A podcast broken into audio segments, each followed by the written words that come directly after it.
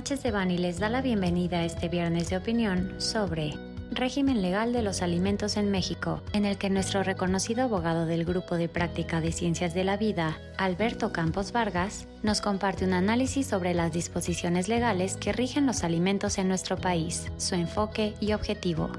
Les recordamos que este material representa una opinión, por lo que no puede ser considerado como una asesoría legal. Para más información, favor de contactar a nuestros abogados de manera directa.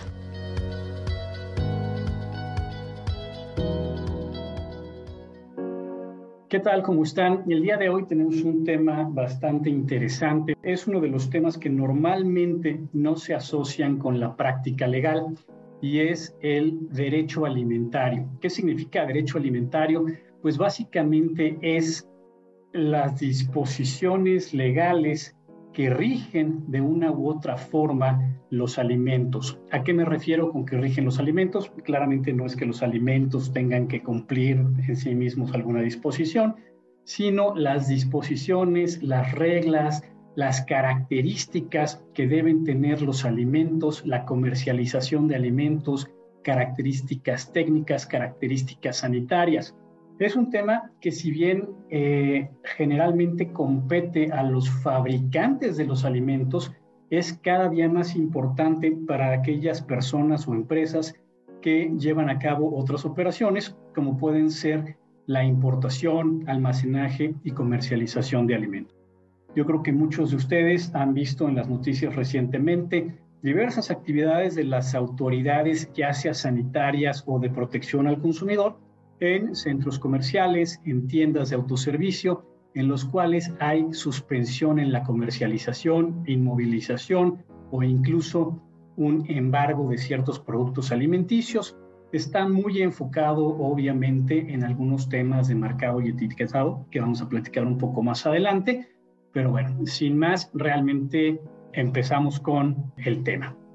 El alimento en sí mismo es una de las partes más importantes de la vida. Todos sabemos que sin alimentos no podemos sobrevivir y consecuentemente es también considerado como un derecho fundamental, como un derecho humano fundamental y como un derecho contemplado por nuestra propia constitución política en su artículo cuarto. En los últimos años hemos visto una tendencia no solo en México, sino en muchos otros países, particularmente en países latinoamericanos, de ser mucho más restrictivos en cuanto a las características y en cuanto a la comercialización de productos destinados al consumo humano. Y esto incluye no nada más los alimentos, sino otros productos como pueden ser bebidas, bebidas alcohólicas, obviamente productos del tabaco, productos de vapeo, algunos productos relacionados con, la imagen, los cosméticos, los suplementos alimenticios, hasta otros temas como pueden ser pues, las perforaciones corporales, los tatuajes, que cada vez se busca una mayor regulación en estos, o cuando menos así ha sucedido en México. Y es muy interesante ver que el discurso político que estamos viendo en nuestro país, que se refiere a la libertad de elección, al prohibido prohibir, a la libertad del individuo como un principio, pues aparentemente el discurso político es una cosa, la regulación que estamos viendo es una muy distinta.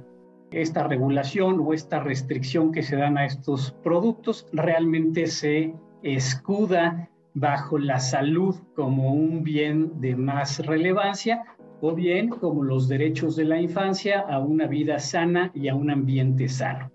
Generalmente la interpretación de estos principios debería ser el buscar una regulación con un enfoque social más que buscar una prohibición total y absoluta de este tipo de bienes y servicios.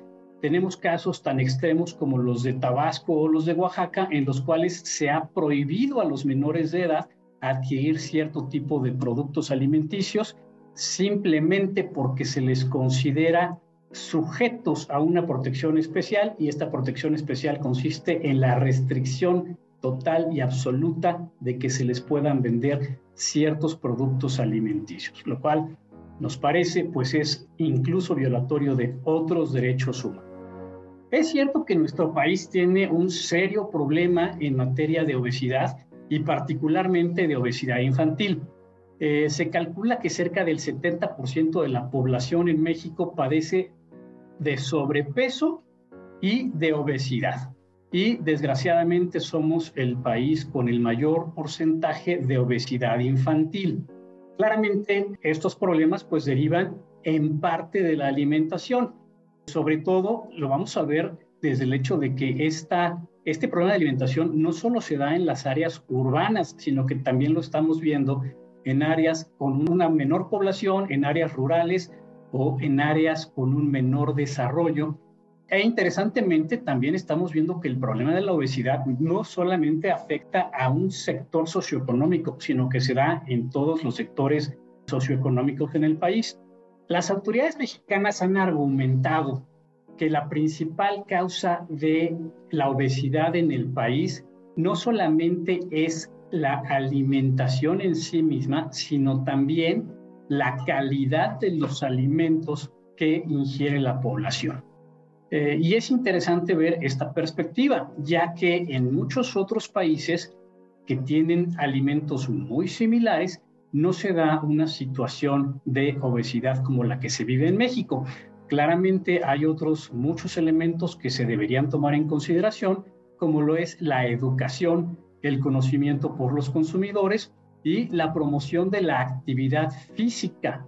Entonces, es interesante ver que la autoridad busca restringir el producto, pero no está buscando resolver la fuente del problema, que es precisamente esa falta de actividad física y esa falta de educación y conocimiento sobre los efectos de una mala alimentación.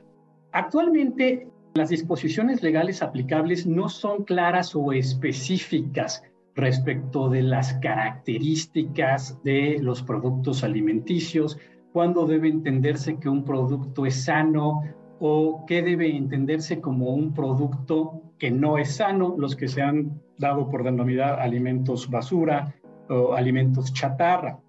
Realmente no existe una definición o no existen bases legales para considerarlo. ¿Qué es lo que se ha hecho? Pues se ha considerado juzgar o se ha considerado encasillar a los alimentos con base en el contenido de ciertos grupos de nutrientes. Sin embargo, no es claro cómo deben aplicarse y esto ha dado lugar a una serie de, desde nuestro punto de vista, abusos por parte de la autoridad muy enfocados en la industria alimenticia formal. En este sentido, sí, como les comentábamos, hay una base constitucional, que es el artículo cuarto de la Constitución Política de los Estados Unidos Mexicanos, que establece la obligación para el Estado mexicano de proporcionar a los individuos alimentos nutritivos y de calidad para su subsistencia. Ahora, además de la constitución política, la ley que rige en términos generales los alimentos o las características de los alimentos es la Ley General de Salud. La Ley General de Salud establece los lineamientos principales o los lineamientos generales que deben cumplir los productos tales como alimentos y bebidas destinados al consumo humano. Eh, e incluyen una, una interesante definición que es precisamente que un alimento es cualquier sustancia o producto sólido o semisólido, natural o transformado, que proporciona al organismo elementos nutritivos. Ahora, realmente esta definición es muy amplia y sobre esto podemos entender que cualquier producto que proporcione algún elemento nutritivo en cualquier porcentaje debe entenderse como un alimento. No obstante esta definición, hemos visto que se ha dado por hacer diferenciaciones en qué es un alimento, cuándo es un alimento, qué debe entenderse como un buen o un mal alimento, que obviamente son interpretaciones que van mucho más allá de la ley o que no tienen un sustento legal correcto. Entonces, es, es, muy importante tomar esto en consideración porque sin haber realmente una base legal, la autoridad de forma arbitraria está tomando ciertas posiciones. No criticamos el que la autoridad lleve a cabo este tipo de acciones, es parte de su función. Sí criticamos que lo haga en forma arbitraria y sin tomar en cuenta los elementos legales o las bases legales que existen. Posiblemente dentro de los artículos más relevantes se encuentran los artículos 114 y 115 que establecen la obligación para las autoridades sanitarias de implementar políticas públicas y programas que promuevan el consumo de alimentos nutritivos. Asimismo, tienen la obligación de controlar o de verificar el contenido nutricional y la regulación sanitaria de los alimentos que pudieran representar un riesgo para la población. Realmente de estos artículos vemos que existe la obligación sin embargo, no se desprende realmente una diferenciación o una base sobre la cual se pueda diferenciar un alimento del otro. También se establece dentro de la Ley General de Salud la obligación para las autoridades de regular los valores nutricionales de alimentos y bebidas. Ahora, el regular los valores nutricionales no significa que puedan arbitrariamente decir que sí, que no, qué representa un riesgo, qué no representa un riesgo. Además de la Ley General de Salud, existen otras disposiciones que contienen de forma más específica algunas características o algunas reglamentaciones sobre las características de los alimentos. En particular, el Reglamento de Control Sanitario de Productos y Servicios va a establecer de forma mucho más específica la normativa aplicable a diversos procesos que se llevan a cabo con los alimentos. Procesos que en términos de la propia Ley General de Salud incluyen el almacenaje, la fabricación, el transporte, la venta, la publicidad, etcétera, de cualquier tipo de productos. Ahora bien, este reglamento tiene un enfoque probablemente muy marcado en lo que se refiere al marcado y etiquetado de productos. Es cierto que contiene algunas características técnicas, algunas referencias a procesos de manufactura, a limpieza, a sanidad, pero creo que realmente da un enfoque particular en lo que viene siendo marcado y etiquetado de productos.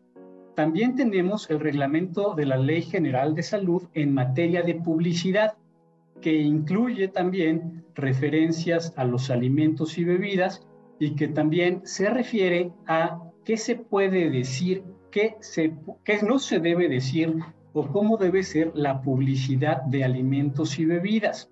Dentro de estas disposiciones, pues hay algunas que son muy claras en el sentido de que los alimentos no deben presentarse como medicamentos, no se deben presentar como productos que pueden tener efectos específicos en las características físicas de las personas, es clarísimo que yo no puedo presentar un producto, un alimento, una bebida como algo que va a convertirme en rubio o que va a hacerme un modelo internacional.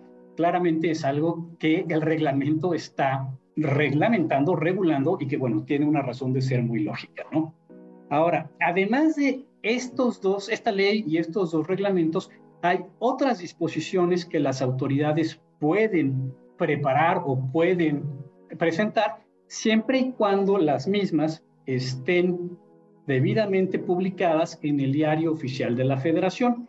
Sin embargo, nos parece que a la fecha no existe ninguna disposición o no existe ningún acuerdo, decreto similar en el cual se establezcan las diferenciaciones de los alimentos en cuanto a si los mismos son sanos, peligrosos, etcétera simplemente son conceptos generales.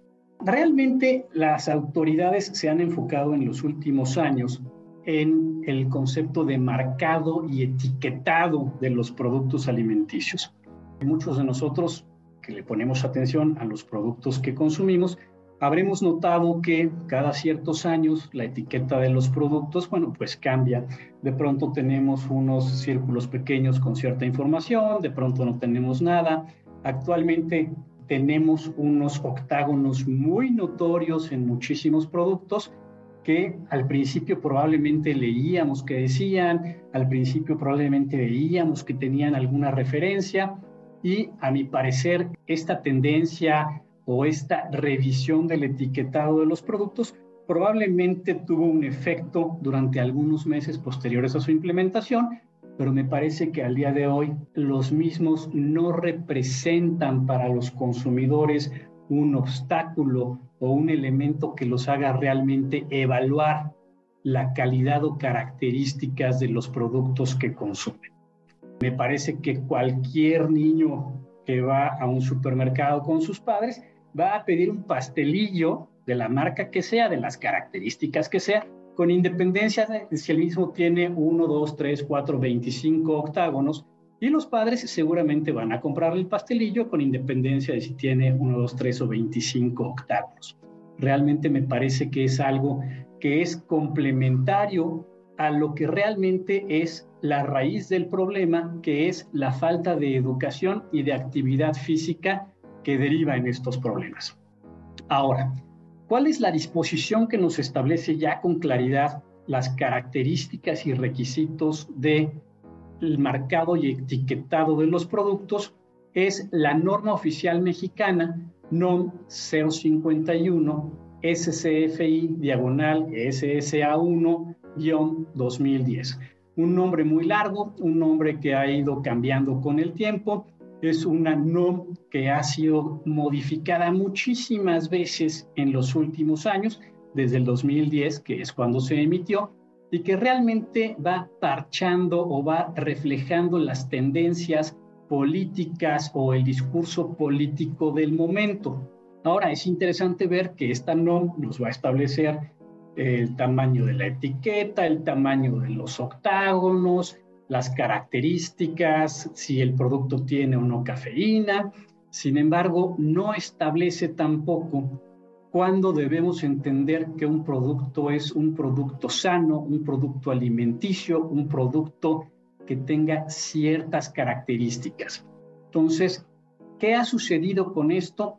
Que se ha dado un abuso en general por las autoridades eh, en cuanto a la implementación del mismo. Entonces, es muy común que ciertos productos alimenticios sean sancionados por contener frases o por contener referencias o por contener palabras que la autoridad, sin fundamento alguno, considera que es violatoria tanto de la Ley General de Salud, sus reglamentos, como de la NOM misma, cuando realmente estas disposiciones solo establecen reglas generales y de ninguna manera podemos decir que las mismas me están calificando o me están determinando los tipos de alimento que existen.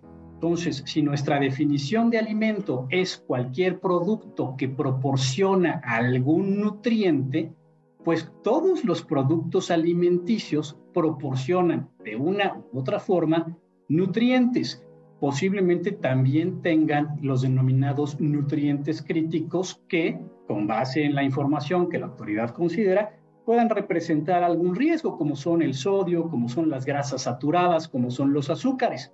Sin embargo, es interesante ver que eh, estos productos son productos que se han consumido durante muchísimos años, por no decir siglos, por los seres humanos y no han representado en sí mismos un problema de salud volvemos al punto, lo que representa un problema de salud es la falta de actividad física y la falta de educación y conocimiento sobre su uso y sobre su uso en exceso.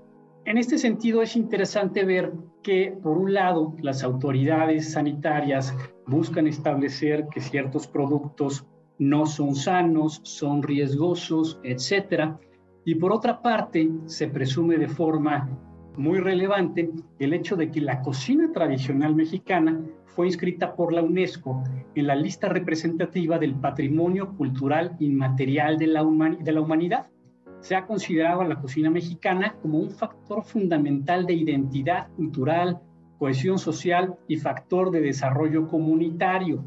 Sobre esta base se ha mencionado que la cocina mexicana es una manifestación cultural viva, representativa de la humanidad por su antigüedad, continuidad histórica, originalidad de sus productos, técnicas, procedimientos. Entonces, realmente aquí podemos ver que hay productos, que hay comida, que hay productos alimenticios que tienen una consideración especial como patrimonio cultural. Ahora, si nos enfocamos en alguno de los ingredientes de esta cocina tradicional mexicana, vamos a ver que los mismos caen dentro de la definición de productos no sanos, de productos riesgosos que ha hecho la autoridad. Básicamente yo les, yo les pregunto, bueno, la comida con manteca de cerdo, bueno, pues claramente caería dentro de los conceptos que las autoridades consideran como peligrosos. El uso de la sal dentro de la cocina mexicana, el hecho de que algunos de los chiles que se utilizan en la cocina contienen cantidades importantes de plomo, que es un material que ocurre naturalmente en el chile. Muchísimos de nuestros productos tradicionales están fritos, están fritos con aceites vegetales, con aceites animales. Y sin embargo, esta parte la autoridad de una forma muy interesante la omite de toda esta restricción, de toda esta crítica. Razones por las cuales lo hace, bueno, pues me parece que son claramente de orden político. Ahora, realmente nos parece que hay muchos elementos o muchos argumentos que en un momento dado se podrían hacer valer en contra de la determinación por una autoridad de que un producto alimenticio procesado que podemos estar produciendo y vendiendo no es sano o no puede manifestarse o considerarse como sano o bueno para la salud o para el organismo. Estos conceptos realmente no se encuentran actualmente contemplados de manera expresa en las disposiciones legales aplicables. Pero, ¿por qué no considerar para efectos de este tipo de determinaciones el porcentaje o el valor nutritivo de los productos con independencia de la presencia o no de los denominados nutrientes críticos, que realmente se refieren a productos con una connotación negativa, digamos grasa saturada, digamos azúcares, digamos sodio. Eh, tomar en consideración el contenido de ingredientes que está científicamente comprobado que tienen un efecto adverso en la salud. En nuestro caso simplemente se considera el contenido, pero no realmente un contenido con bases científicas. Eh, si nosotros analizamos la literatura en, relativa a diversos productos, vamos a encontrar que tenemos tendencias sobre el mismo. Bueno, ¿cuál es el bueno? ¿Cuáles son los elementos científicos o cuáles son las instituciones a las que tenemos que considerar a efectos de, este, de esta determinación? También hay temas que no están claramente contemplados, como el potencial de contaminantes que pueden estar presentes en un alimento o de elementos indeseados. Habrá algunos conceptos generales, pero realmente no hay claridad legal en este sentido. Otro punto que es muy importante es el contenido de los nutrientes esenciales. ¿Por qué no se analiza o se toma en consideración el contenido de elementos positivos en los productos sino que únicamente se considera el contenido de elementos, entre comillas, negativos o ciertas sustancias o ingredientes. Y otro de los elementos que también debería considerarse en la determinación de estos calificativos es el potencial de adicción de ciertos productos. Es un hecho que varios productos tienen cierto potencial de adicción e incluso este potencial de adicción no es solamente eh, por el contenido de algunos de los denominados ingredientes críticos, sino de otras razones. Está científicamente comprobado que los derivados del cacao tienen un muy importante componente adictivo. Entonces, el chocolate no es malo en sí mismo por el contenido de azúcar que pueda tener, por el contenido de eh, grasa de, de origen lácteo, no, va a tener un efecto adictivo por el contenido de ciertos ingredientes del cacao. En este sentido, pues si vamos a entrar en el negocio de los alimentos y bebidas, es muy importante que hagamos un análisis previo tanto de nuestro producto en sí mismo como de los conceptos que las autoridades han considerado como no sanos, peligrosos, eh, negativos, y también de cómo vamos a sustentar la calidad y beneficios de nuestros productos. También es muy importante hacer un análisis de riesgo de cuáles son los puntos que una autoridad puede o no puede considerar como una razón para suspender la comercialización de un producto, para suspender la publicidad de un producto o para buscar la modificación del etiquetado de nuestros productos. Desgraciadamente, la posición es restrictiva en la mayoría de los casos y esto también da lugar o da pie a que perdamos algunos otros elementos que hemos desarrollado para nuestros productos, como puede ser la propia propiedad intelectual relacionada con un producto, la marca, el diseño, los colores, las formas. Entonces, todos estos elementos es importante analizarlos e incluso en ciertos casos considerar la posibilidad de interponer un medio de defensa o bien buscar una confirmación por parte de la autoridad en el sentido de que nuestro producto cumple, así como proporcionarle a dicha autoridad las razones o elementos que se han considerado para llegar a la conclusión de que el producto cumple. Es realmente muy importante para las empresas de las industrias de alimentos y bebidas el llevar a cabo este análisis general de sus productos para eh, evitar problemas a futuro y también el estar preparados para, en su caso, enfrentar una determinación por parte de las autoridades en el sentido de que nuestro producto no cumple.